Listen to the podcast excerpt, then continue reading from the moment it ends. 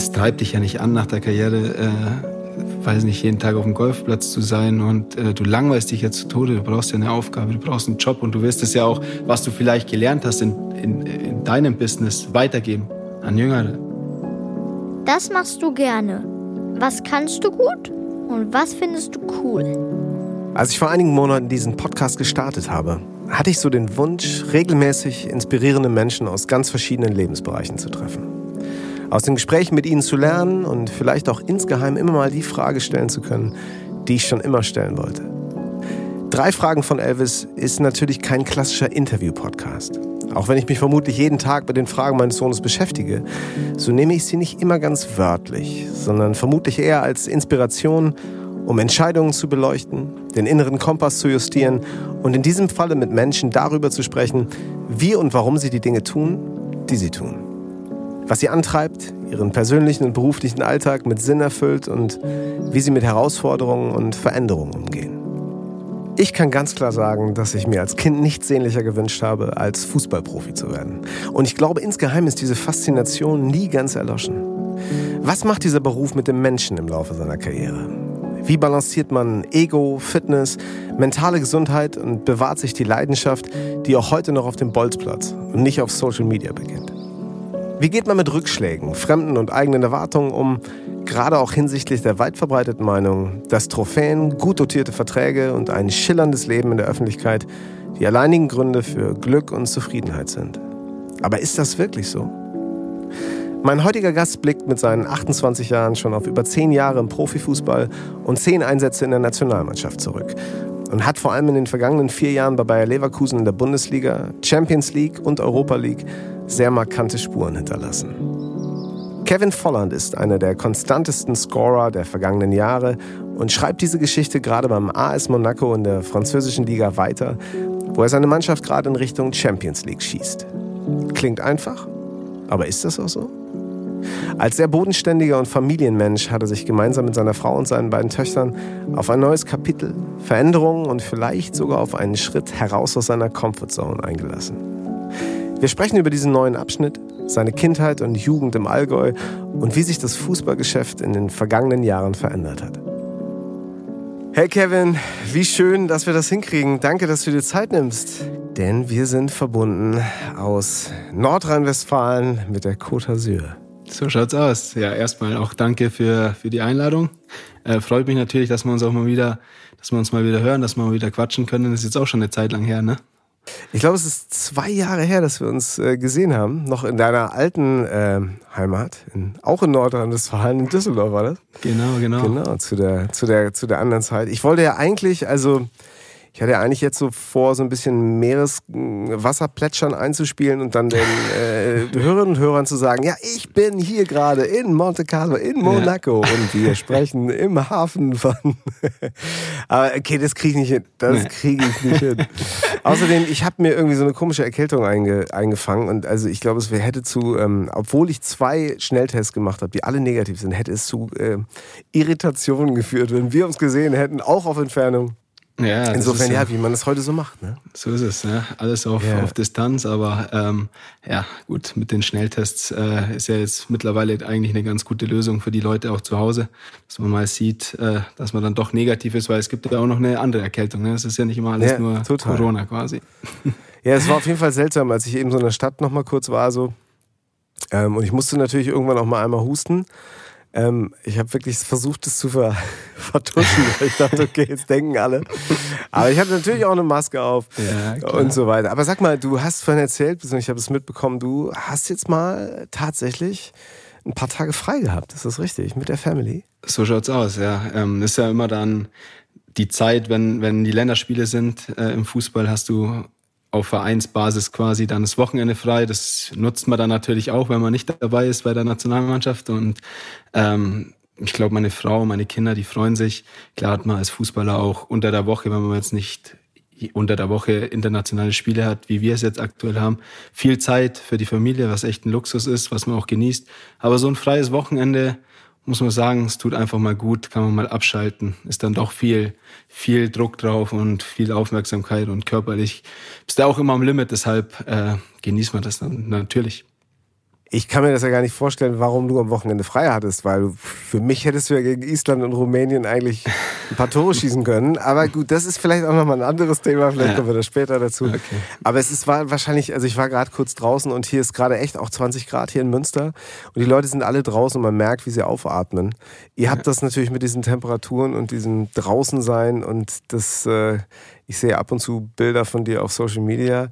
Wie hat sich das, wie war so das letzte Dreivierteljahr für dich? Oder für ja, euch es, auch als Familie? Ja, es war extrem spannend. Erstmal ein komplett, komplett neuer Abschnitt, äh, Lebensabschnitt, auch ein Schritt, ähm, wie ich finde, den man erstmal auch gehen muss. So klar klärt man alles erstmal mit der Frau ab, wenn das Angebot mal da ist und es muss halt einfach auch für die Kids alles passen. Ne? Also du, du gehst jetzt nicht einfach, äh, du wechselst nicht einfach ins Ausland und sagst ja, Hauptsache, äh, für mich ist es gut sportlich, sondern äh, es muss auch die, es muss auch mit der Familie passen, weil sonst kommst du heim jeden Tag, fühlst dich nicht wohl, die Frau fühlt sich nicht wohl, die Kinder fühlen sich nicht wohl.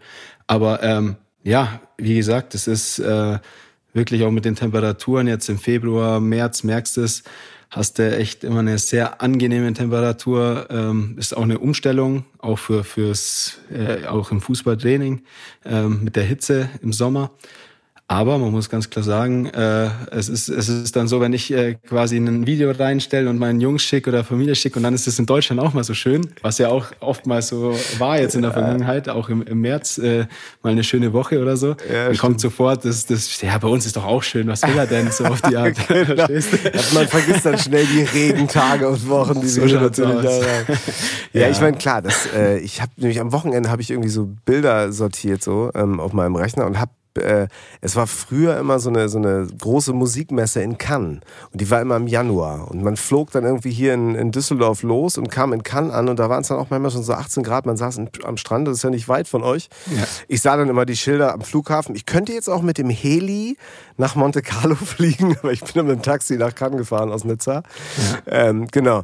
Und ähm, wenn man dann so im Januar am Strand nach so vielleicht so ein paar Wintermonaten irgendwie so mit so einem Rosé mit so einem gekühlten Rosé am Strand saß, dachte ich mir so, äh, warte mal, jetzt weiß ich, was mir gefehlt hat. Aber ich meine, das konntest du jetzt am Wochenende wahrscheinlich nicht machen. Oder wie ist das? Darfst du denn dann, dürft ihr denn dann so raus aus der, aus der Bubble so, von wegen auch Tests und Mannschaft und oder wie frei könnt ihr euch denn da eigentlich bewegen? Ja, das Gute hier in, in Monaco ist, dass wir nicht so einen strengen Lockdown haben aktuell, okay. ähm, als in anderen Ländern oder auch äh, ja speziell an der Côte d'Azur, sondern mhm. ähm, du kannst hier ja, echt sehr angenehm äh, mit mehreren Leuten auch mal spazieren gehen und du kannst hier shoppen gehen, äh, die Läden haben offen, du kannst auch mal Mittagessen okay. gehen, was ich ganz, mhm. ganz, ganz cool finde und was wir auch sehr schätzen, dass man mal von 12 bis 15 Uhr äh, ja einfach mal sich mit einem Kumpel treffen kann oder mit einem anderen Pärchen mhm. und mal äh, ja, eine, eine gute Pasta isst äh, und dann in der Länderspielpause auch mal ein Rosé-Weinchen trinken kann. Ah, klar. sehr gut. Ähm, absolut. Und das wollte ich hören. Ja, und das sind die, das sind die Sachen, die man dann schätzt. Ähm, aber wenn man so auf den Radar schaut, auf den Corona-Radar, hast du es hier in, in Frankreich schon auch extrem. Also es ist ja. ähnlich wie in, wie in Deutschland aktuell. Ja, die Zahlen steigen und steigen und ähm, deshalb ist es hier auch so, dass, dass, dass es nicht so leicht ist, ja einzureisen. Die kontrollieren sehr viel an den Grenzen und mhm. ähm, trotzdem glaube ich, dass du mit einem mit einem äh, negativen Test und ähm, ja mit dem Auto ist wahrscheinlich besser wie Fliegen aktuell ähm, mhm. schon mal auch zu Besuch kommen kannst. Also es war jetzt auch möglich in der in der Vergangenheit. Also ich habe gerade noch äh, zu Hause angerufen und äh, habe meinen Sohn Elvis gefragt. Das ist ja auch so ein bisschen so sein Podcast im Grunde. Und äh, ja, ich muss sagen, es dreht sich im Moment bei ihm äh, so alles im Fußball. Ja. ist einfach total verrückt. Ähm, Grüße gehen raus auch an seine Mannschaft, an das ganze großartige Team und äh, das Trainerteam, Katja und Olli. Und ich glaube, die sind gerade auch auf dem Bolzplatz. Und ich habe ihn gefragt, sag mal, ich spreche ja gleich mit dem Kevin. Habt ihr da irgendwie vielleicht noch eine Frage oder soll ich Kevin irgendwas fragen?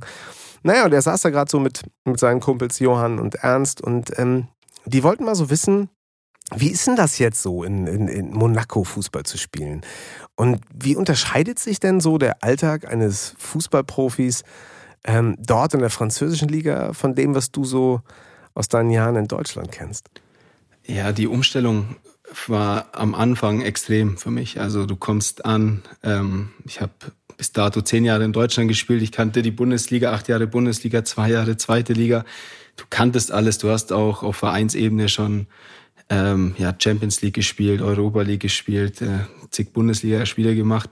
Dann kommst du in eine neue, äh, in eine neue Stadt oder ein neues Land und es ist erstmal ja alles alles anders. Du hast vor allem in den ersten Wochen extrem viele Termine, die du wahrnehmen musst und ja, du bist eigentlich nur am Rödeln so von äh, Training, Termin, Training, Termin, äh, Vorbereitung, alles ist am Anfang sehr anstrengend für dich. Es prasselt viele auf einen Auch so Pressetermine und PR viel oder hast also du am so Anfang? Mhm. Ja, hast du schon. Ja. Also du hast natürlich die ganzen die ganzen Fotoshootings für die Autogrammkarten, was du dann. Ich kam ja erst ein bisschen später dazu, weil wir noch mit Leverkusen Europa League gespielt haben und deswegen hast alles nachholen müssen, die ganzen Autogrammkarten, Shootings und ja, also es ist sehr, sehr viel am Anfang und das habe ich sportlich auch gemerkt. Ähm, ich kam an, mein erstes Spiel, glaube ich, eine Woche später.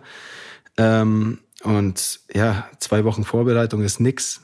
Du kommst eigentlich direkt aus dem Urlaub so in, in, die, in die Liga, die ja auch ein gutes Niveau hat, was man jetzt in Deutschland oftmals gar nicht so, so mitbekommt, weil man es einfach auch nicht verfolgt. Und ja, da habe ich mich erstmal umgeschaut. Also das muss ich schon sagen. 60. Minute war dann auch äh, Schicht im Schacht quasi und ähm, ja, ich habe mir aber persönlich auch die Zeit einfach gelassen, weil ich den Fehler gemacht habe, wo ich in, äh, von Hoffenheim nach Leverkusen gewechselt bin, vier Jahre zuvor. Ja, da kommst du, hast ein Preisschild natürlich mit den 20 Millionen zu der Zeit und ähm, jeder erwartet von dir, ähm, ja, du musst jetzt gleich abliefern und du wechselst zwar nur in Deutschland und trotzdem unterschätzt man so einen Wechsel. Und dieses Jahr, äh, dieses Mal habe ich mir einfach ein bisschen, habe ich mir ein bisschen persönlich die Zeit gegeben und habe mir immer wieder gesagt, lass dir, lass dir, äh, lass es auf dich zukommen, schau, dass du immer alles gibst, schau erstmal, dass du ankommst, dass du die Mannschaftskollegen kennenlernst, dass du dich wohlfühlst, dass du schnellstmöglich eine Wohnung findest, dass du die Familie nachholst, schnellstmöglich. Und ja, das hat man dann am Anfang auch gesehen. Also ich glaube, die ersten sieben Wochen habe ich jetzt nicht so rosig gespielt. Ähm, trotzdem habe ich immer das Vertrauen bekommen und konnte, konnte auch, äh, ja, er durfte auch immer wieder spielen, was ja auch wichtig ist als Neuzugang. Aber dann, wenn der, der Knoten mal platzt, ähm, dann kommst du auch in so ein, ja, in, in so ein, so ein, so ein Fahrwasser rein und dann läuft es auch richtig gut. Und äh, mittlerweile macht es mir auf jeden Fall sehr, sehr viel Spaß und ich habe mich an alles gewöhnt und ähm, ja, wir fühlen uns sehr, sehr wohl. Also meine Familie und ich. Und das ist es A und O, glaube ich. Dieses Heimischwerden, ne? ich habe das mal in einem Interview von dir gelesen, wo du auch sagtest, so, du bist nicht der Typ, der ankommt und erstmal groß auf die Kacke haut, sondern du möchtest einfach erstmal Mitarbeiter und Teamkollegen, schriebst du da, sagtest du, glaube ich, ja. kennenlernen und so. Und, und dieses, dieses Heimischwerden, auch so die Verbindung zum Allgäu ist ja auch schon auch stark. Und äh, ich meine, klar, da kann man auch mal hinfliegen, so, aber es ist ja schon, schon irgendwie was anderes. Warst du eigentlich, bist du ganz am Anfang erstmal alleine rüber oder seid ihr sofort als Familie rüber äh, geflogen und dann ja. eingezogen und so? Nee, ich bin erstmal alleine ähm, rüber. Mit, mit zwei Kindern geht's einfach nicht mehr. Also es war dann schon so, dass, äh, wo, wo ich den Wechsel von Hoffenheim nach Leverkusen gemacht habe, da war meine Frau dann schon dabei äh, und schneller da natürlich und schneller im Hotel. Am Anfang lebst du ja noch im Hotel. Aber jetzt ging's einfach nicht anders und ähm, es ging auch gleich los mit den Spielen und viele, wie, wie gesagt, viele Termine. Und ähm, da hat sie, was die Wohnungssuche dann angeht, äh, dann auch mir blind vertrauen müssen. Das war halt dann so. Aber ähm, Nee, ihr kennt euch ja schon ein bisschen Wir länger. kennen uns jetzt schon äh, zwölf Jahre, wir sind zwölf Jahre zusammen und deshalb äh, vertraut sie mir da auch blind, das war dann kein Thema. Aber klar, es ist dann auch nach vier Wochen Hotel mühsam, muss ich auch sagen. Also es ist, am Anfang geht's noch, äh, ein Kumpel war am Anfang noch dabei, ähm, aber dann bist du nach, nach, weiß nicht, nach ein, zwei Wochen hast du die Karte im Hotel auch durchgegessen, äh, kennst dich noch nicht aus, bist quasi allein in der Stadt, äh, erkundest dann mal das und das, aber das machst du auch nicht jeden Tag, bist ja auch platt nach dem Training. Deshalb äh, war ich dann echt happy, dass wir im Vorfeld auch schon ein bisschen recherchiert haben, wo wir hinwollen, was wir für eine Wohnung haben wollen. Und deswegen ging es auch relativ flott und das war schon mhm. das Wichtigste für mich. Also ich meine, eigentlich, wenn man so will, keine Vorbereitung. Ziemlich heftige Verletzung im letzten Jahr. Ja. So, wo ich auch dachte, so, wow. Und ich glaube, im Februar bist du operiert worden und im Mai hast du schon wieder gespielt. Kann das sein? Genau, genau. Also diese ja. Physis ähm, ist ja bei dir, glaube ich, so ein, so ein Thema. Was mich natürlich heute auch interessiert, ist so der, der Mensch Kevin Volland, weil das ist das, was ich als ich dich kennengelernt habe oder als wir uns getroffen haben, hatte ich ähm, ja ganz interessanterweise schon zu Hoffenheimer Zeiten habe ich dich immer total auf dem Schirm gehabt und habe immer schon so gedacht so, wo kommt der wohl her? Wo will der noch so hin und hm. woher nimmt der so das? So, weil du natürlich so eine, so eine besondere Ausstrahlung auf dem, auf dem Platz hast. Hat dir das geholfen, auch so, äh, so völlig neues Team, neue, auf welcher Sprache verständigt ihr euch? Ist so, Englisch äh, hauptsächlich, ja. Ja, also okay. das ist das Gute, ja, weil, weil unser Trainer auch äh, die Hauptsprache, also klar, ist ein deutscher Trainer ähm, mhm. und deshalb ja. äh, ist die, die Hauptsprache auf Englisch, was mir am Anfang auch mehr hilft natürlich. Wir hören alles mhm. auf Französisch, ja, weil Französisch ja. ist nicht so leicht für mich. Aber es ja. war so, was ist, was ist so für dich, ähm, was ist so dein Geheimnis, warum du warum du am Ende des Tages einfach auch immer ja mit, mit vermeintlichen Rückschlägen, also du hast glaube ich noch nicht so wahnsinnig viele, wenn ich das richtig recherchiert habe, ja. schwere Verletzungen gehabt so, aber ähm, bist du so ein total positiver Mensch, der sagt, ja, jetzt gehe ich da durch und dann geht's weiter? Meistens schon. Also ich bin eher positiver als ein negativer, aber man muss schon sagen, was in einem selber immer vorgeht ja, auf dem Platz, was man nach außen natürlich jetzt auch nicht oft zeigen will, sind auch oftmals zwei Paar Stiefel. Klar bin ich von meinem Naturell einer, der, der Sachen schnell abpackt, absolut auch äh, Kleinigkeiten im Spiel, wo sich andere Spieler vielleicht mal länger aufhalten, schnell äh, länger geknickt sind, die nächsten Pässe nicht mehr ankommen, kann ich schnell abpacken, was vielleicht auch ein Stück weit an meiner Spielart äh, Art, und Weise ist, wie ich spiele, so eine physische Sache, ähm, die Körperlichkeit, die ich mitbringe. Was, was ich mir immer einrede, für mich ist das Wichtigste, dass ich erstmal gut ins Spiel komme. Und wenn ich einen schlechten Ball spiele, dann kann ich mich immer auf meine Körperlichkeit verlassen. Und ich weiß, wenn ich für die Mannschaft arbeite, wenn ich, wenn ich meine äh, Hausaufgaben quasi mache, die der Trainer von mir erwartet, dann komme ich auch wieder durch ein positives Erfolgserlebnis ins Spiel rein. Und ich glaube, das ist grundsätzlich so bei mir im Leben.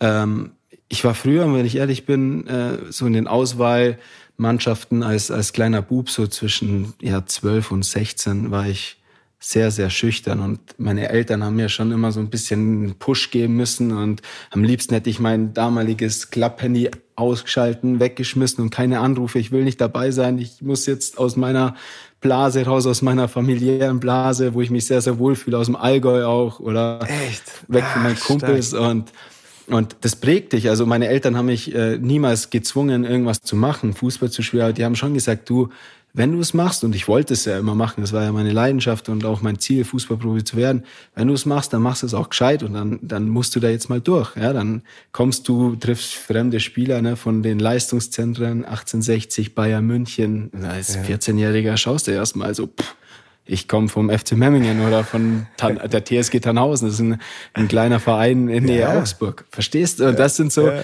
so Sachen, du wächst irgendwann mal damit, umso älter du wirst. Und, und das ist das Coole jetzt. So, wenn du in der Bundesliga wechselst, kennst du viele Leute durch die ganzen Jahre. In Hoffenheim äh, spielst oft gegen die Spieler jetzt äh, explizit äh, aus, aus Leverkusen. Wenn du ins Ausland wechselst, fängt schon nochmal bei Null an, ne? Alles so. Und Deswegen bin ich da am Anfang immer ein bisschen zurückhaltender. Ähm, was die Leute hier sagen, ich bin, ja, ich bin smart, sagen sie. Ich bin smart. Ne? Also ich mach, ich bin selbstständig so auf die Art und Weise. Ich muss nicht immer hier äh, jede Sekunde einen anrufen, der mir irgendwas besorgt, der mir irgendwas bestellt, der mir ein Restaurant reserviert oder sonstiges. Sondern die sagen immer, ich bin smart und ich glaube, das ist Ey, so. Es ist so spannend. Es ist echt so, ne? Ja. Also ja. dieses dieses Ding. Ähm Vielleicht nur eine ganz kurze, ganz kurze Anekdote, die mir eben einfiel. Also als ich so zwölf war, ich wollte auch Fußballprofi werden und unsere Nachbarn, die hatten einen Neffen und der war damals 18, spielte in der Bundesliga. Ähm, ich sage jetzt mal nicht, wer es war, vielleicht ist es ein, können wir ein Rätsel draus machen. Er ist hinterher auch mal äh, Torschützenkönig der Bundesliga geworden, aber er ist dann auch ein, ein bekannter Fußballfunktionär geworden. Das war der Nachbar und der war dann, mit dem spielte ich im Garten Fußball so. Und da war der halt 18 und ich 12. Ja. Und das war alleine nur drei Bälle mit dem zu spielen, war so krass.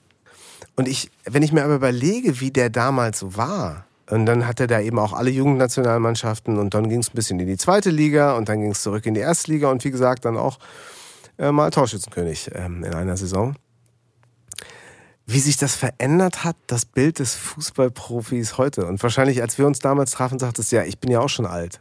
Wo ich ja, sagte, wie, ja, du bist ist, alt. Ist, Aber du bist halt 28 und das sind halt die 18-Jährigen. Ja, erzähl mal, wie, wie ist denn ja, das dann so, ist, wenn ihr da so am Trainingsplatz ankommt? Ja, es ist strange. Also die meisten wissen natürlich, äh, die recherchieren ja, wenn ein Neuzugang kommt und äh, dann ist ja auch die Presse da und alles, die, die schauen natürlich im Vorfeld, welcher Spieler kommt. Das mache ich ja auch, wenn, wenn irgendwelche neuen Spieler zu uns stoßen oder gestoßen sind. Ähm, aber mit 28 bist du ja eigentlich im normalen Leben noch ein, ein junger Kerl, ne? Aber im Fußballleben aktuell bist du einfach wirklich schon, ja, auf der Zielgeraden würde ich schon fast sagen. Jetzt lass mal noch, jetzt werde ich 29 im Juli äh, mein Vertrag geht noch drei Jahre, dann bin ich 32. Ja, es gibt zig Spieler, die mit 32 die Karriere beendet haben. Also sind noch drei, dreieinhalb Jahre oder nicht mal mehr. Das ist nix. Ähm, und, und das ist ein bisschen, mittlerweile kommen immer jüngere äh, Spieler hoch. Die sind zum Teil 16, 17. Ähm, und es ist ja für, für mich dann schon so ein bisschen eine Aufgabe, wenn du, wenn du viele Spiele schon hinter dir hast und viele äh, Erfahrungen gesammelt hast, dass du die auch weitergibst, egal wie alt du bist. Wenn du jetzt mit 24 schon zig Spiele gemacht hast, bist du für mich auch ein erfahrener Spieler. Ähm, aber kein alter Spieler, ja. Ein Cesc Fabregas bei uns zum Beispiel, der ist 33, äh, hat 800 Spiele gemacht, das ist für mich ein erfahrener. Aber leider Gottes sterben die immer mehr aus, so die Spieler. Es ist immer früher Schluss, es wird immer schneller, immer dynamischer. Zu meiner Zeit, wo ich bei 1860 hochgekommen bin, ich war, ich bin mit vier Beisäcken, äh, zwei Getränkeständern bin ich auf den Platz gelaufen. Äh, an mir sind die Leute vorbei, die hat das gar nicht interessiert. Aber das war die Schule und ich finde, die tut dir auch gut, die Schule. Die tat mir extrem gut, weil ich wusste, ich muss erstmal abliefern, ich muss erstmal arbeiten. Ich muss erstmal die Tore tragen, ich muss aufmerksam sein in der Kabine. Wo kann ich helfen? Was kann ich machen? Wie komme ich gut an? So die ganzen Sachen ähm, musste das Spiel auch ein bisschen mitspielen. Aber ähm, ich glaube, das ist normal gewesen für mich. Mittlerweile ist es nicht mehr normal. Dieses Selbstverständnis. Aber würdest du sagen, dass das vielleicht ein bisschen fehlt heute? Für mich. Das ist das also mir fehlt das extrem. Mir ja. fehlt das extrem. Und ich bin auch mit, kann ich auch sagen, auch mal mit den Benders äh, bei, bei Leverkusen. Wir sind öfter mal angeeckt mit ein paar oder haben öfter mal drüber geredet, wie kann es sein, dass der oder der jetzt hier einfach in der Nacht um eins nach dem, nach dem äh, Auswärtsspiel äh, hast du vielleicht noch verloren und der, der 18-Jährige geht an der Kiste vorbei und hilft nicht, eine Kiste mit reinzutragen oder sonstige Sachen. Das verstehen wir nicht, weil wir aus der 60er, 1860er Schule kamen, ähm, so den gleichen, gleichen Werdegang hatten und da wurde einfach extrem viel Wert drauf gelegt. Und, und mir geht sowas schon ein bisschen ab, dieses äh, erstmal ankommen, erstmal ein, zwei, drei Jahre oder drei Jahre konstant spielen und dann kann man auch mal ein bisschen auf die Kacke hauen. Aber gleich zu kommen, immer gleich auf die Kacke hauen, ähm, ja, das, das finde ich immer so eine, so, eine, so eine Sache. Aber das ist, glaube ich, überall so. Also ich meine, in jedem Bereich. Das ist die Generation. Ja, ich glaube, dass diese Sichtbarkeit einfach auch eine andere ist. Ne? Also wo ich mir eben auch vorstellen könnte, wir sprachen damals auch so, ich meine, ist natürlich jetzt nicht klar, dass wir beiden jetzt irgendwie mit einer, äh, mit einer Kiste Bier in McDonalds am Freitagabend reingehen können und sagen, ja, wir wollten nur mal kurz was essen. Ja. Das ist ja klar, dass, ja, dass da wahrscheinlich zu viele Handys äh, mal ganz kurz eben ein Foto von dir machen würden. Äh, abgesehen davon, dass du es nicht machen würdest. Aber ähm, vor dem Hintergrund, vor dem Hintergrund äh, dass Social Media jetzt auch noch ins Spiel gekommen ist und man natürlich auch so ein Bild von sich im Außen. Also sagen wir so, ähm, ich kam jetzt gerade so ein bisschen drauf, du hast damals, ja, wahrscheinlich durch deine Eltern und durch dein, dein Umfeld gelernt, hey, das ist so, das macht man so, das ist die Schule. Und da lernt man die Dinge, die einem hinterher auch zugutekommen. Und aus denen man vielleicht auch genau jetzt diese Stärke äh, und diese vielleicht auch Gelassenheit oder eben du weißt, worauf du dich verlassen kannst, nimmst du. Ähm, heute inszenierst du dich natürlich schon relativ viel auf deinem Insta-Profil. Ja. Und machst dann vielleicht auch ein Bild. Also ich bin authentisch oder ich bin eher so der So-Typ oder ich bin eher so der So-Typ. Aber es ist natürlich auch viel Inszenierung. Das konntest du ja früher gar nicht machen. Da gab es das ja nicht. Das stimmt, da bin ich voll bei dir. Das ist, du kannst den Jungs auch gar keinen Vorwurf machen grundsätzlich. Die sind einfach so, die sind einfach schon so ge, ge, gepusht worden in der Jugend. Äh, die ganze, ich meine, bei mir war es, bei dir war es vielleicht noch extremer als bei mir in der Kindheit, aber die ganzen ich kann Straßen. Mich ja gar nicht mehr dran erinnern. Ja, so lange ja, ist aber das. Weißt du, also die ganzen, die ganzen Straßen war voll. Du warst bis um achte, neune draußen, hast du äh, Fangen gespielt, Sachen gemacht, viel draußen gewesen, nur auf dem Bolzplatz ab und zu fahre ich schon mal zu Hause rum und gehe mit meinem Bruder dann noch äh, mal eine Challenge machen auf dem Bolzplatz und denk mir, was ist los? Früher hast du um die Zeit gar kein, gar kein Tor bekommen. Das war einfach ja. gang und gäbe, dass alle, dass alle da waren und dass du dich getroffen hast. Heutzutage hängen halt alle am Handy, äh, zocken viel, ähm, Und, und ich glaube, das ist einfach die Generation. Zudem kommt noch genau der Punkt mit dem, erlaubst du dir heutzutage einen Fehler, bist du gleich bei YouTube und hast zig, zig äh, Millionen oder tausende Clips. Mhm. Jeder lacht ja. über dich, äh, du darfst dir kaum was erlauben. Du bist sehr gläsern, mhm. du bist noch gläserner als, äh, als früher die Spieler es waren. Ähm, und, und das sind alles so Sachen, wenn du dann, ja, in der heutigen Generation eben auch in den Profibereich kommst, dann, dann ist das so. Dann muss man das auch ein bisschen akzeptieren. Und mittlerweile habe ich das auch akzeptiert und ähm, ich bin ja trotzdem, äh, ich habe immer eine gute Connection auch zu den Jungs, zu den jünger, jüngeren Spielern, ähm, wie auch zu den älteren Spielern. Und deshalb äh, muss man das heutzutage einfach so nehmen, wie es ist. Und solange sie einfach ihre Leistung bringen, ist das auch alles in Ordnung. Glaubst du denn, ähm, hattest du immer so ganz feste, ähm, ja, Berater ist jetzt, ich meine gar nicht so geschäftlich, sondern eher mhm. hattest du ähm, Menschen, auf die du immer zugehen konntest, so? Ähm, deine ja. Eltern oder vielleicht ja. auch andere, so, also wirklich, wo jetzt so nach dem Motto, äh, pass mal auf, äh, jetzt hört hier auch keiner zu und jetzt äh, kann ich echt quatschen mal so? War dir das ja, wichtig? das ist schon bei mir hauptsächlich die Familie gewesen. Also so mein ganzen, mein ganzen Werdegang, ähm, die ganzen Entscheidungen, die du treffen musst, ähm, auch im jungen Alter. Ähm, ist es schon äh, gut aufgeteilt bei mir in der Family. Du kannst über alles reden. Ich eck mit meiner Mama heutzutage immer noch ab und zu an, weil sie natürlich dann auch äh, öfter mal recherchiert im Internet, was sind die Meinungen und so, und so weiter. Wieso hast du nur eine vier bekommen? War ein schlechtes Spiel, obwohl sie sich super mit Fußball auskennen. Ne? So, aber dann sage ich, Mama, gib nicht immer so viel auf die ganzen Kommentare, Social Media oder sonstiges, sondern äh, ich höre das ja von allen, wenn ich mal schlecht gespielt habe. Äh, ich höre das von äh, äh, vom Trainer, ich höre das, ich krieg, du kriegst es mit von den Mitspielern, äh, dass die Stimmung nicht so gut ist, wenn man ein Spiel verloren hat. Ähm, du kriegst es natürlich auch mit von den Fans und so weiter. Und dann rufst du zwei Tage nach dem Spiel, wo du schon wieder komplett äh, einen anderen Fokus hast, rufst du die Mom an oder zu Hause an und sagt, kommt dann noch so ein Spruch, ähm, was gar nicht böse gemeint ist, aber dann kommt noch so, ja, war jetzt nix, so was ganz Einfaches, war, war jetzt nicht so, war, war nicht so rosig, oder? Was war los oder sonst was? Und dann äh. bin ich schon ein paar Mal auch schon zu impulsiv gewesen und sagt dann, ja, aber wie, was, wo?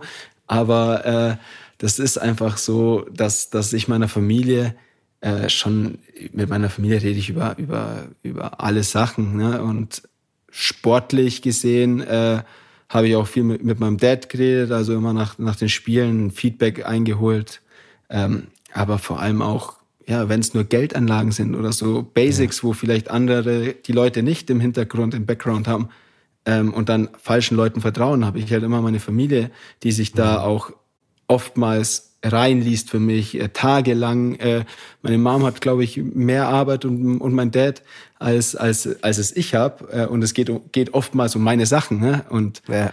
und sowas schätze ich schon enorm und da bin ich schon sehr, sehr happy, dass, dass es auch bei mir so ist. Ähm, und das versuche ich dann auch ab und zu mal mit einem schönen Urlaub oder so zurückzuzahlen. Ich fand es total interessant. Du hast in meinem Interview gesagt, so wenn, wenn es mal nach der aktiven Karriere so in Sachen geht, die du vielleicht investieren würdest, dann würdest du Sachen machen, mit denen du dich auskennst. Und nicht irgendwie gucken, so, ja, das ist jetzt gerade das neue Influencer-Super ähm, was wahrscheinlich völlig durch die Gärke geht. Ist das so? Also ist immer noch so geblieben. Also, Gibt es da Ideen so? Sagt, über die sagt, du reden magst, natürlich. Ja, Ideen, magst. Ideen noch nicht so wirklich, muss ich ehrlich sagen. Ähm, klar beschäftigt Ist ja auch noch man viel sich. Zu früh eigentlich. Genau, man beschäftigt sich. Ja, aber wie gesagt, es, es geht ruckzuck und ich beschäftige mich jetzt schon langsam mal.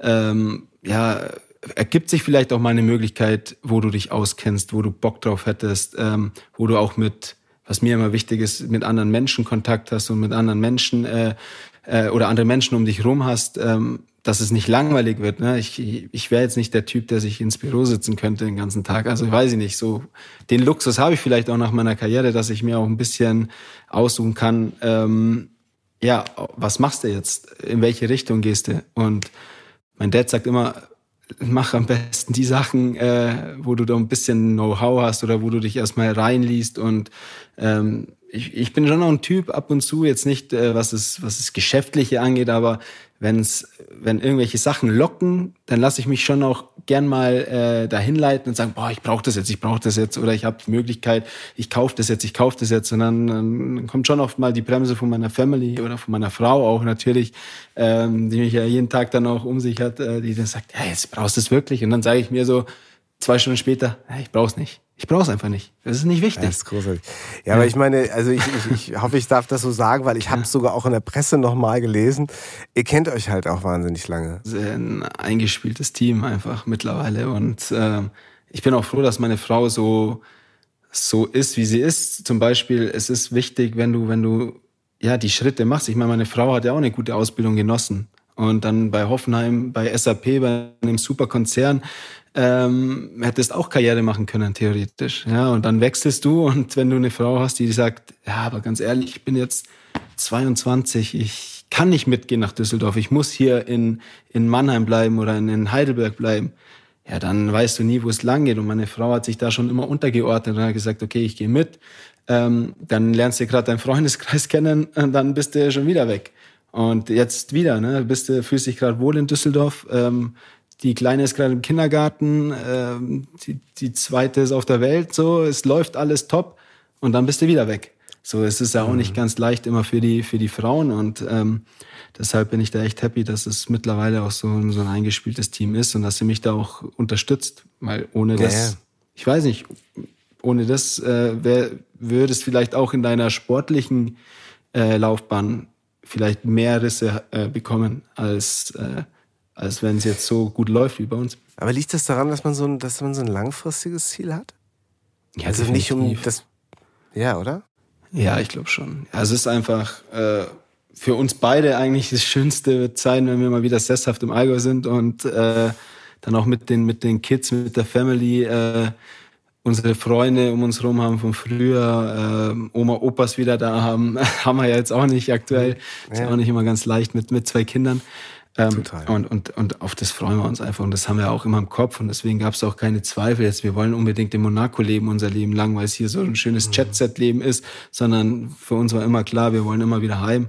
Äh, wir sind sehr familiär äh, oder sind extreme Familienmenschen beide. Und, und das connectet dann halt auch mehr. Ne? Wenn jetzt äh, eine, eine Frau oder eine Freundin hast, die äh, das total genießt, äh, jeden Tag äh, fünf Flaschen Champagner zu saufen, ähm, auf gut Deutsch gesagt. Äh, und, und jeden Tag gibt's, eine, ja. gibt's und jeden Tag eine neue Handtasche haben zu wollen. Ne? Äh, ja. dann weiß ich nicht, äh, dann passt Wobei es natürlich lustig ist, weil es ist natürlich herrlich, dass ihr jetzt die beiden aus dem Allgäu sind jetzt in Monte Carlo. Ja, der Kontrast ist extrem. Wie ist denn das logisch. eigentlich so? Also wie, ist denn, wie, wie stehst du denn ähm, jetzt vielleicht auch so im Vergleich zur Bundesliga. So, wie stehst denn du da in Monte Carlo, wo ja alles bling bling ist irgendwie? Also ich war da noch nie, aber ich stelle es mir so ein bisschen so vor. Wie stehst denn du da gerade als äh, Star-Stürmer von, von AS Monaco? Wie stehst denn du da unter, im Fokus und unter Beobachtung auch so in der Öffentlichkeit? man muss sagen, als Fußballer relativ wenig. Und das ist auch mal Echt? was, was man genießt, ähm, weil hier in Monaco einfach die, die Einheimischen, die hier wohnen, ja, das sind zum Teil Superreiche, ne? man sieht es ja nicht an, aber die Leute, die hier wohnen, die hier eine Wohnung haben, ähm, ja, die sind, die sind frisch und deswegen geben die Leute auch nicht so extrem viel auf Fußball. Ähm, klar hast du, hast du deine, deine Fan-Community in Monaco, die jetzt nicht so sonderlich groß ist, aber vor allem außerhalb, denke ich, oder in Frankreich ist, glaube ich, die dritt- oder viertgrößte Fan-Community, also wenn wir ah, Auswärtsspiele okay. haben. Also es ist interessant. Ähm, außerdem hast du gerade eine Maske auf die ganze Zeit und wir haben hier in Monaco Maskenpflicht. Äh, ja. Deshalb ist es echt ruhig aktuell. Das heißt, du wirst eigentlich gar nicht wirklich erkannt. Ja, und das ab und an mal natürlich, aber das, das ja. genießt man. Also ich genieße es extrem. In Düsseldorf war es auch schon extrem entspannt. Ähm, mhm. Aber wenn wir dann mal in Köln waren oder in anderen Städten, hast du schon gemerkt, ähm, äh, es nimmt dann schon immer zu, stetig zu. Und ähm, wenn du mal beim Essen bist zum Beispiel, dann willst du halt auch mal deine Ruhe haben und nicht unbedingt ähm, beobachtet werden. Ich glaube, es ist nicht mal schlimm, ja. wenn einer herkommt, nett fragt, kann ich mal ein, ein mhm. Foto machen oder könnte ich mal für mein Kind ein Autogramm haben oder sonstiges. Aber diese ständige Beobachtung, wenn dich von am ganzen Abend nur ein einziger erkennt und mhm. du merkst es, dann fühlst du dich den ganzen Abend beobachtet. Ja, Verstehst du? Vielleicht ist es dann auch noch am, am Nebentisch so und hast das Gefühl so, ja, äh, ja, ja eigentlich wollte ich, wollte ich mich äh, mit Dingen mal also, was anderes machen, die, ja, die, die, ich nicht unbedingt der Presse erzählen wollte. Nee, also ja, ich glaube, es ist, ähm, ich habe so ein, ein, zwei, erinnere mich an so Zitate von so ähm, Popstars, die ich so kannte, auch durchaus sehr publikumswirksame Leute. Ähm, die halt immer sagten, ey, ja, also da ist schon, wenn ich irgendwie in einen Club gehe, ist da einiges los. Aber ich kenne hier gerade in Dortmund ein paar BVB-Spieler. Wenn die mit in den Club gehen, bin ich sowas von abgemeldet, weil die Fußballer sind so viel mehr im Fokus als du als, äh, als Sänger oder so. Also auch als sehr bekannter Sänger. Nee, klar, ja. ähm, äh, ein Freund von mir sagte das so. Er sagt, ey, sobald du mit den BVB-Spielern hier unterwegs ja. bist, ist hier aber Auflauf. So, ja. Ne? das und so das ist ein paar Jahre her, das war vor Insta. Und, äh ja. ja, es ist so eine, so eine Fußballerstadt. Das merkst du dann auch noch mehr. Also es kommt dann schon immer darauf an, wo du, wo du bist zu der Zeit, äh, wo du spielst. Ähm, und und ich, ich habe es auch schon gehört vom Sven Bender, wenn du in Dortmund unterwegs bist oder in Köln als Köln-Spieler unterwegs bist, dann ist, sind alle so verrückt nach Fußball. Ja gut, aber ich glaube, es ist insgesamt schon das Fußballding. Ne? Also ich meine, ja, klar, also das klar. ist wahrscheinlich schon nochmal ein Unterschied, ob jetzt Bielefeld oder äh, BVB so, aber es ist ja. natürlich so diese, das, was man in, in und deswegen finde ich das auch so spannend, das, was man in Fußballer so rein interpretiert und was man in denen so sieht und diese ähm, Gerade jetzt in dieser Phase, wo keine Fans ins Stadion kommen und wo man jetzt auch mal wieder Bilder sieht von Fans noch oder aus Zeiten so, Nahaufnahmen, Tränen, totaler, muss es auch leider sagen, totaler Hass in Gesichtern. Ja. Also wirklich Wahnsinn. Auch dass es umschwenkt, so diese Emotionen, die, wenn du das jemandem vorstellen, äh, vorspielen würdest, der würde dir sagen, wieso habe ich gerade geguckt? Das war ich nicht. So. Also Fußball macht ja sowas ja. Unglaubliches mit den Menschen. Ähm, wie war denn das jetzt für dich überhaupt so ähm, ohne Zuschauer? Oder bist du so bei dir? Also, sagen wir, ich sag's mal so. Ich vermute ja, dass Kevin Volland so bei sich auf dem Spielfeld ist und sagt so, warte mal, Leute, das ist mein Team, dann ist das Tor, das ist der Ball. Wir machen das jetzt hier. Let's go. So, ja. oder wie ist das? Bist du im Tunnel dann oder brauchst du das Publikum Klar. sehr? Ja, bist im Tunnel, mittlerweile bist im Tunnel. Also die ersten Spiele mit ja, vor 60.000 oder 50.000 äh, kackst ja schon noch ein bisschen in die Hose, kann man ja mal so sagen. Ähm, lässt dich da ein bisschen beeinflussen.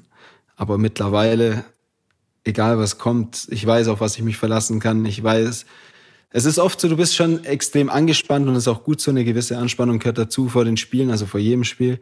Und ähm, bist auch, klar, machst dir Gedanken, wie läuft das Spiel, du kannst es schlecht einschätzen, was passiert heute, ähm, bist du voll im Fokus. Ähm, wie reagieren, reagieren die Fans dann vielleicht auch, ähm, aber du weißt ganz genau, also bei mir ist es zumindest so, sobald ich auf dem Platz bin und der Schiri anpfeift, bin ich so fokussiert und versuche einfach mein Spiel durchzudrücken, dass es mir eigentlich relativ wurscht ist, ob jetzt mich einer auf der Tribüne beleidigt, ob ich gefeiert werde oder ähm, ob die Stimmung kippt im Stadion. Ähm, klar pusht dich das zu Hause, vor allem wenn du mal ja noch ein Tor brauchst und die letzten 15 Minuten entsteht schon so eine, eine Euphorie im Stadion und du merkst, boah, ich glaube, wir ziehen es heute noch durch. Ähm, aber mich hat es auch immer angestachelt, wenn ich jetzt in Frankfurt äh, eingelaufen bin äh, zum Warmmachen und es kommt das Pfeifkonzert. Es gibt ja eigentlich nichts Geileres so als, als Motivationsschub für mich. Ne? Fußball sind halt so viele Emotionen und da ist auf den, werden sowieso auf den Tribünen Sachen gerufen. Wenn du die isolierst, ähm, worauf ich hinaus will, ist jetzt einfach nur dieses zu sagen, ja, das wusste ich ja vorher, als ich Fußballer werden wollte, oder?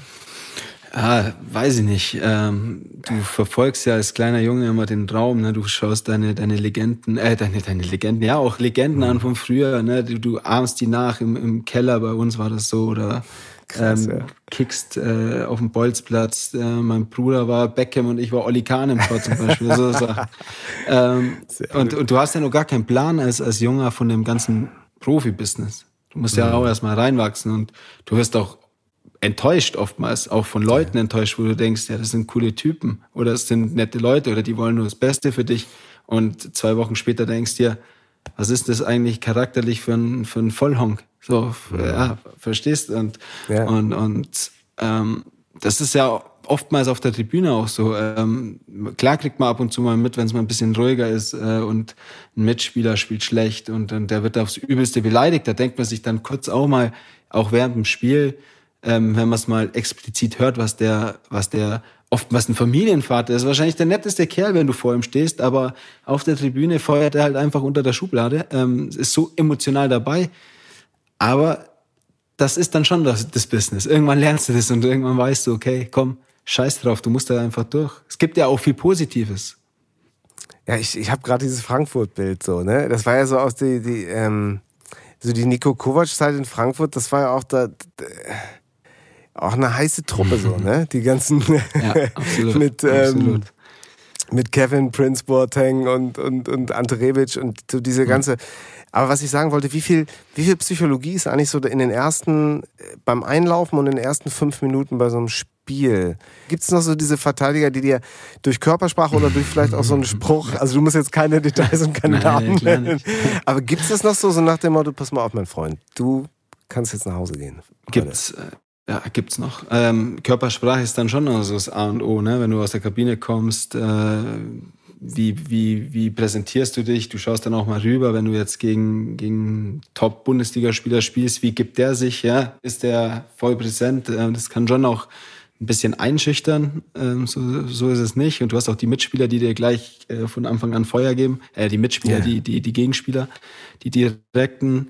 Ähm, aber ja, es ist einfach, es hängt zu viel dran an dem, es sind einfach elf, elf, es ist elf gegen elf, es ist nicht ein Einzelsport. Und ähm, für mich ist schon immer wichtig, gut ins Spiel reinzukommen, dass du eine gute Aktion hast. Wenn du jetzt die ersten zwei Bälle verholst, musst du erstmal wieder ankämpfen, ankämpfen und äh, kommt dann und auch ein Du baust deinen Gegenspieler auf, ne? So ein bisschen, auch, oder? So stelle ich mir das vor. Klar. Ist das so? Ja. Ja, ich, der ganze Sport, äh, der, der, das ganze Fußball, äh, ich finde, das sind 80, 80 Prozent spielen sich im Kopf ab. Also Talent ähm, hat jeder, der, der dort spielt, äh, ein gewisses Talent. Ähm, die Körperlichkeit oder, oder ja, sagen wir mal so, du bist auf einem guten Fitnesslevel nach einer, nach einer Vorbereitung. Also es ist alles relativ nah beieinander, aber der Kopf entscheidet, Machst du das? Kannst du schnell verarbeiten? Äh, lässt du dich unterkriegen? Äh, ist es dir egal? Kannst du gleich die nächste Aktion wieder äh, verwandelst die nächste Chance? Das sind die ganzen Sachen, die, die sich im Kopf abspielen. Und ja, kurzfristig so auf dem Platz sowieso so, ne? Und dann natürlich langfristig die Sachen, war der Wechsel richtig? Ja. Äh, Habe ich den richtigen Berater? Äh, ähm, mag der Trainer mich eigentlich? Also so diese generellen Fragen, wo man sich ja, wenn man heute so Fußballerbiografien, das finde ja. ich so unfassbar interessant. Ja, das sind so was viele Aspekte. da so dranhängt ja. jetzt. Ne? Mir würden da jetzt ganz viele Namen einfallen. Ähm, was mir gerade noch so einfiel, ähm, beziehungsweise was ich auch letztens in einem Podcast äh, mit dem André Schürle auch hat, der Fußball aufgehört hat, weil er mhm. gesagt hat, so die Leidenschaft oder das, was ich warum ich Fußballprofi geworden bin, also in der ganz im ursprünglichen Kern, das habe ich so ein bisschen verloren, wenn ich das so zusammenfassen darf. Der sprach halt auch so von Sachen wie Meditation, ähm, Yoga, wahrscheinlich sowieso. Yoga hat natürlich noch so einen, so einen körperlichen Aspekt. Meditation ja wirklich äh, zu versuchen, sich in Balance zu bringen, auch geistig, um auch Druck vielleicht anders. Ist das für dich ein Thema? Hast du da schon so richtig hat ja auch immer, glaube ich, so ein bisschen mit dem Verein zu tun, wo man ist. Wenn man mit Thomas Tuchel äh, trainiert, hat man wahrscheinlich mehr davon. Ist das ein Thema für dich so? Ja, Meditation an sich ähm, eher weniger aktuell noch. Ja. Aber ich glaube schon, dass ich jetzt langsam in, in ein Alter komme, wo ich merke, ich brauche länger zu regenerieren. Ich brauche länger, ähm, um eine Verletzung wegzustecken, eine Kleinigkeit wegzustecken. Ähm, die ganzen Sachen. Äh, du fühlst dich nicht immer so wie, wie, wie ein junger Hüpfer, ne, wie es vor fünf, sechs Jahren war. Das ist auch Fakt. Deshalb glaube ich schon, dass du, dass du, umso älter du wirst, auch mehr Sachen ausprobierst, die dich wieder auf das Level bringen oder einfach vielleicht sogar noch mal oder dass du einfach mal andere Wege gehst, die du bis, bis dato noch nicht gemacht hast. Ähm, Yoga, Dehnen ähm, gehört eigentlich so zum, zum Daily Business, würde ich sagen, äh, dass du beweglich bleibst, aber jetzt meditieren oder es gibt ja auch Yoga-Varianten, äh, wo du wo du viel meditierst und lange in den in den äh, in den Übungen bleibst. Das machen wir im Fußball grundsätzlich wenig. Klar, wir haben einen Sportpsychologen. Ähm, okay. mit dem rede ich jetzt persönlich äh, einmal im Monat so, versuchen wir uns zu treffen, aber jetzt nicht, weil, weil ich ein Problem habe, sondern einfach nur, weil er vom Verein angestellt ist, weil er mit dir vielleicht dann auch äh, dir Hilfestellungen geben kann oder dir ein Feedback geben kann, vielleicht mal aus einer ganz anderen Sichtweise, genau. ähm, wie die Spiele waren und ähm, und das sind das sind die Sachen, die du einfach dann auch nutzt, klar, wieso auch nicht, wenn es mhm. da ist, ne?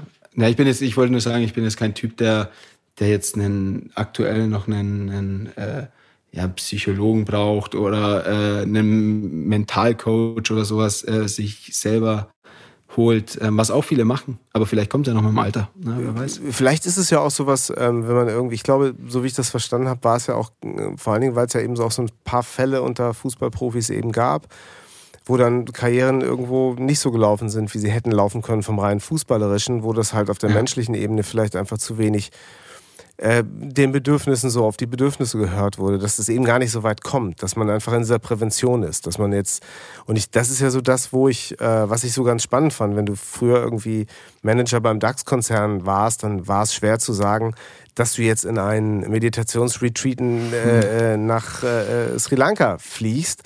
Da hätten alle gesagt, oh Burnout. Ja, und heute sagen alle, ey, wie cool ist das denn? Weil der sorgt vor, weil ansonsten bist du vielleicht als Manager, der äh, ja von, von als, als, als Führungskraft in so einem DAX-Unternehmen vielleicht schneller ausgebrannt, als du gucken kannst. Ja. Das finde ich ganz interessant, weil beim Fußball ja eben auch immer, es ist eben viel mit dieser, wir kamen eben drauf, so diese, dieser psychologische Aspekt. Einfach, ja zeige ich vielleicht dadurch Schwäche? Kann das sein, dass, dass beim nächsten Mal der Gegner sagt, hey, was willst du denn? Geh mal auf deine Yogamatte, ich mache hier aber mal jetzt. Das gibt's ja, also das ist, ist das, ist das, siehst du da eine neue Strömung oder war das immer schon so? Ja, also auch mal sich einzugestehen, wirklich, ja, es gibt da auch eine menschliche Seite und nicht nur den ähm, also selbst wenn es gar nicht so bei dir ist, aber ja, auch bei anderen so. Es wird immer mehr darauf Wert gelegt, merkt man, auch in mhm. den Vereinen, weil einfach immer mehr einprasselt, eben auch durch Social Media, durch die öffentliche Wahrnehmung. Äh, Wahrnehmung. Ähm, aber es war damals, wir waren mit Hoffenheim mal in der Relegation, in der Abstiegsrelegation, haben uns am, am letzten Spieltag haben wir gegen Dortmund gespielt. Wir mussten gewinnen, Düsseldorf musste verlieren, sonst wären wir abgestiegen direkt. Ja, so haben wir uns durch den Sieg quasi in die Relegation noch ge, äh, ge, gerobbt und haben dann haben, sind dann in der Liga geblieben. Und da vor dem Spiel, vor dem Dortmund-Spiel oder vor den Spielen, die letzten drei Endspiele, was du kein, du durftest keins mehr verlieren. Ne? Jeder wusste das. Wenn wir eins verlieren, wir steigen direkt ab. Der Druck war so enorm da. Wir hatten eine Wahnsinnsmannschaft mit Tim Wiese, Ern Derdjörg, äh, Tobias Weiß. Wir hatten eine super Truppe. Ne? Ähm, aber wir haben es einfach nicht auf den Platz bekommen. Und da hatten wir einen ähm, Mentalcoach auch von, von Hoffenheim. Und der hat uns echt der hat uns echt gute, gute Ansätze gegeben, die uns, also die mir persönlich auch geholfen haben. Und das ist jetzt schon, wann war das? Puh, das ist schon acht Jahre her. Ne? Also das war damals schon auch so. Ähm, und der hat immer gesagt, stell dir einfach vor, dass du in der Blase spielst, dass du deinen Job machst, dass, dass du alles ausblendest. Es klingt jetzt banal, aber an solche Sachen nee, greifst du dich, äh, oder einfach, aber an solche Sachen greifst du dich vor allem als junger Spieler, dass du sagst, okay, ähm, du musst gewinnen. In Dortmund 80.000, ne?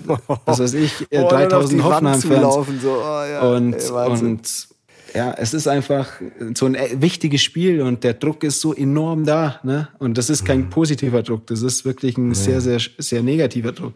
Und, und das ist einfach so eine Sache, die hat mir damals schon geholfen.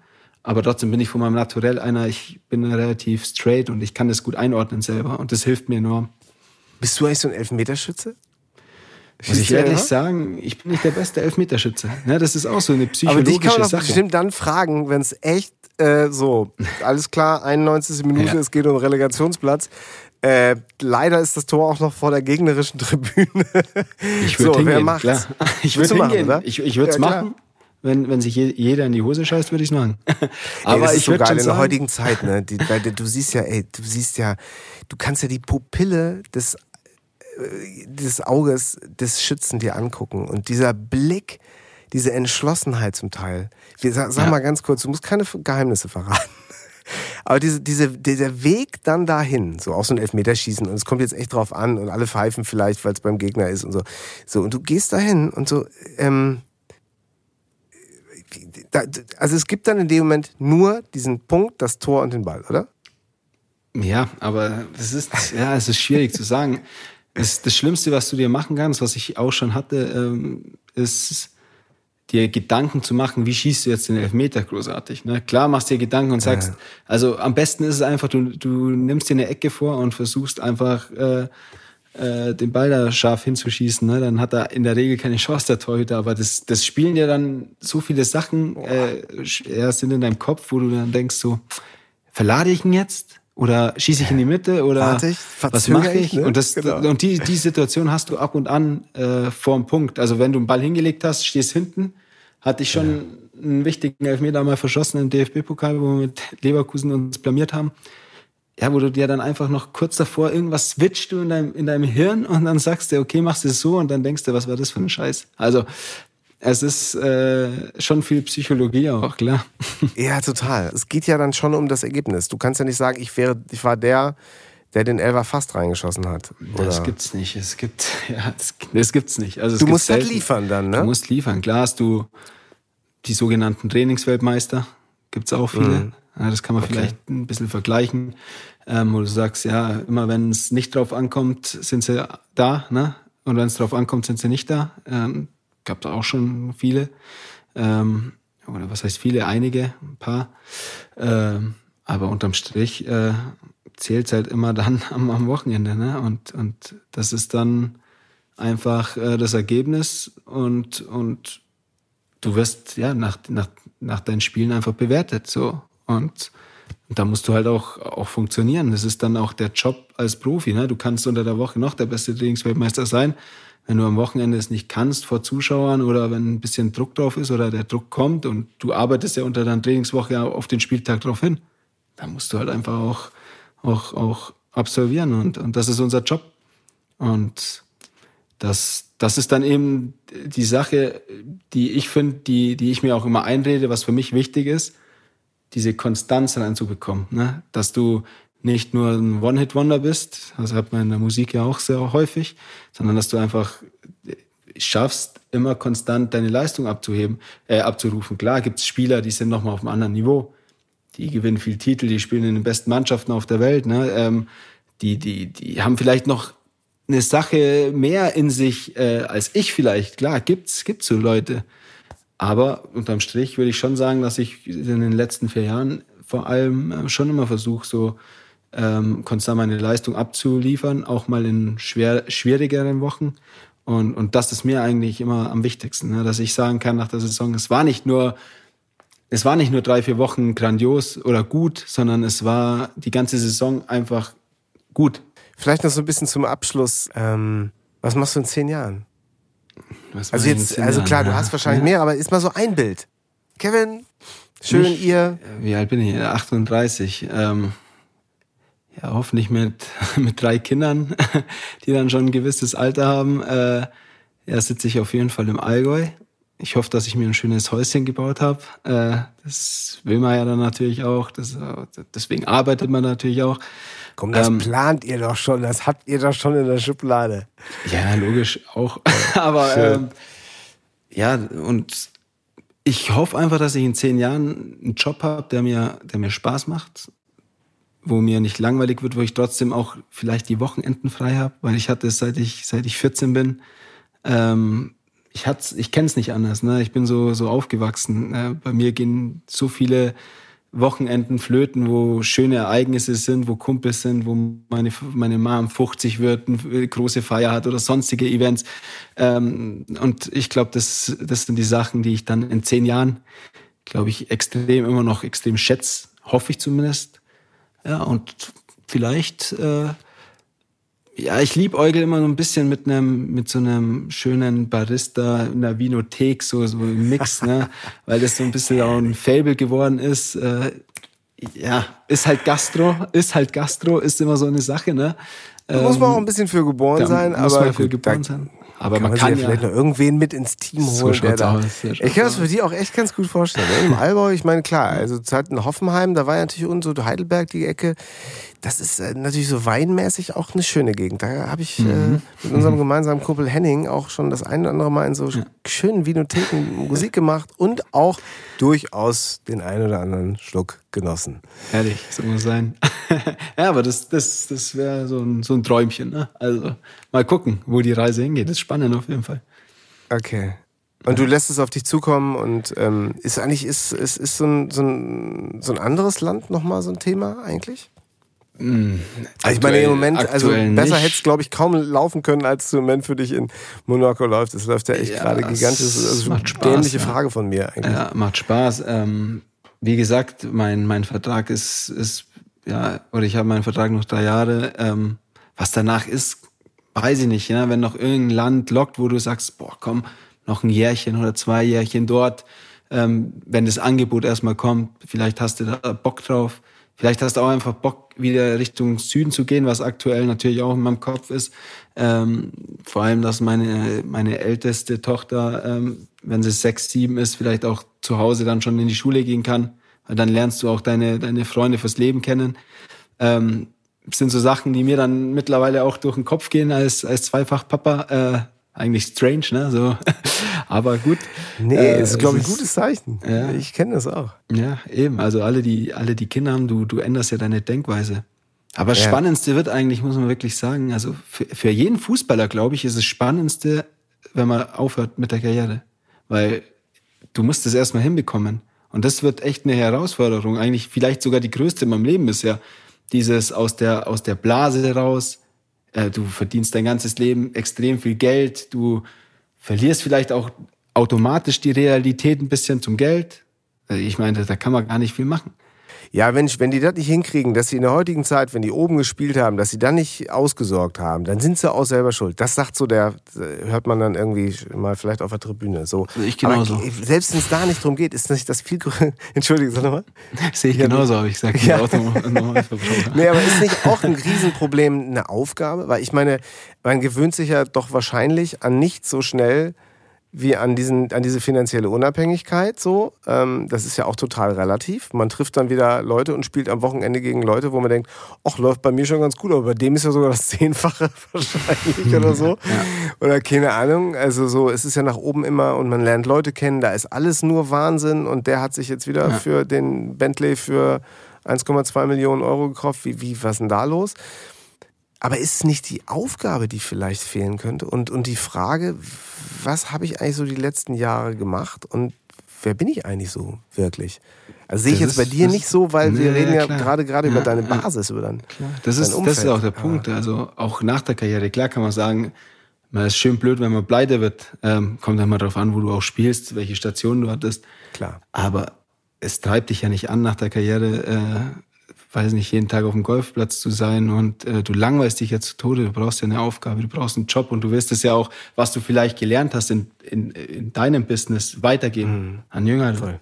Und, und das sind so Sachen, die ich mir ja zu meiner, zu meinem äh, meinem Café, zu meiner Vinothek auch vorstellen könnte. ja, äh, Art, eine Art Fußballschule, ne? Für, die- für die Jungs irgendwas Ja, okay.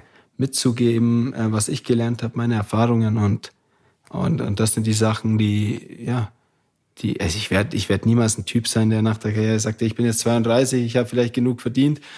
Ähm, ja, ich, ich chill jetzt hier, ich mache jetzt nur Urlaub, ich, ich mache das jetzt, bis ich, bis ich tot umfall. Also das wird es nicht geben. Ne? Man macht sich schon Gedanken und will dann auch ähm, ja, irgendeine Aufgabe, wie du sagst. Und das ist. Wärst du denn so ein Fußballkommentator? So ein, so ein, Ich roll es eher zu stark, oder?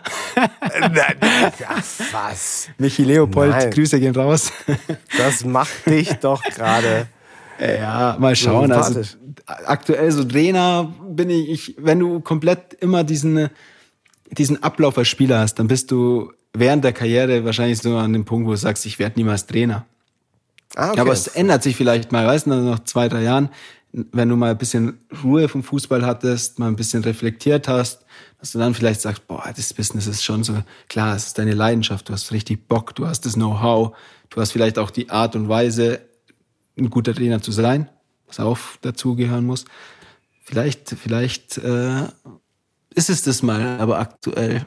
Ja gut, wenn man natürlich sehr hoch trainieren will, dann wird das mit der mit der Vinothek vielleicht. Ja, muss man gucken. Und dann willst du ja vielleicht auch noch mit ab und zu mal in deiner eigenen Vinothek mit deiner Gitarre sitzen. Absolut. Und da hast du komplett recht, ja, mit meinen äh, Gitarrenkünsten. oh, ich apropos, was mal das Musik, äh, Musikgeschäft, ich bin voll drin, ne? Also Gitarre spiele ich noch. Ja. Ich habe jetzt ein, äh, ich habe jetzt äh, die, die neuen Pioneer äh, CDJs habe ich mir bestellt, die DJ-Mixer. Ja, natürlich. Ich jetzt, äh, weißt du, mal, ja, du. Vielleicht bin ich in zehn Jahren auf dem Tomorrowland ein DJ. Wer weiß. Ey, ich ich habe irgendwann auch Bilder von dir, wie heißt es nochmal, dieses, dieses fette Event auf Ibiza jeden Sommer in dieser. Ushuaia. Ja, genau. Ja, ja. Da habe ich doch auch schon mal so Fotos auf Social Media. Da kannst ja, du mal, also das finde ich auch sehr erstrebenswert. Ja, klar. Ja, Kevin, das ist halt so. Also wenn man für irgendwas brennt, dann zieht man es halt durch. Und ich könnte mir vorstellen, wenn du dafür brennst, dann wirst du es genauso durchziehen wie das mit dem Fußball und das mit den, das äh, ja, mit deiner doch. Family und deinen Freundschaften. Und dann wird das. Äh, wird sich das nicht verhindern lassen, dass es das erfolgreich wird. Schauen wir mal. Ich habe ich hab mich total gefreut, dass du an einem freien Tag dir Zeit nimmst äh, und hier übers Internet in dieser Achse Nordrhein-Westfalen, Monaco, an die Côte d'Azur. Ich habe mich total gefreut. Ich danke dir sehr fürs Gespräch. Ich verfolge das mit meinen Jungs und ähm, in unserem Garten flitzen zwei unglaublich angestochene junge Fußballer, äh, fünf und acht Jahre alt, mit Kevin Volland, signierten Kevin Volland genau. Trikots durch den Garten. Das, das war noch aus Leverkusener Zeiten. Ja, vielleicht gibt es mal äh, wieder einen Nachschub, ne?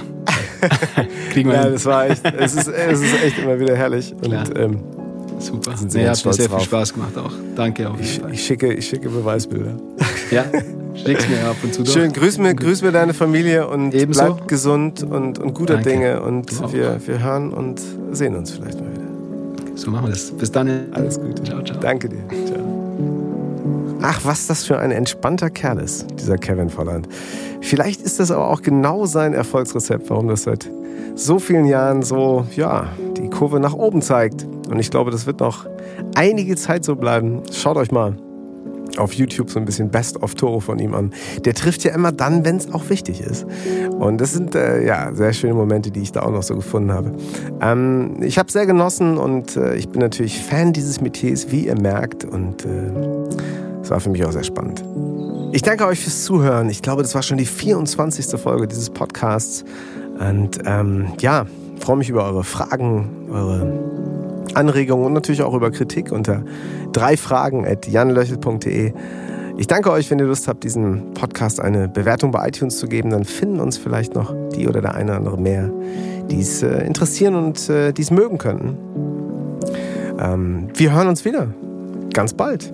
Wenn es heißt, drei Fragen von Elvis.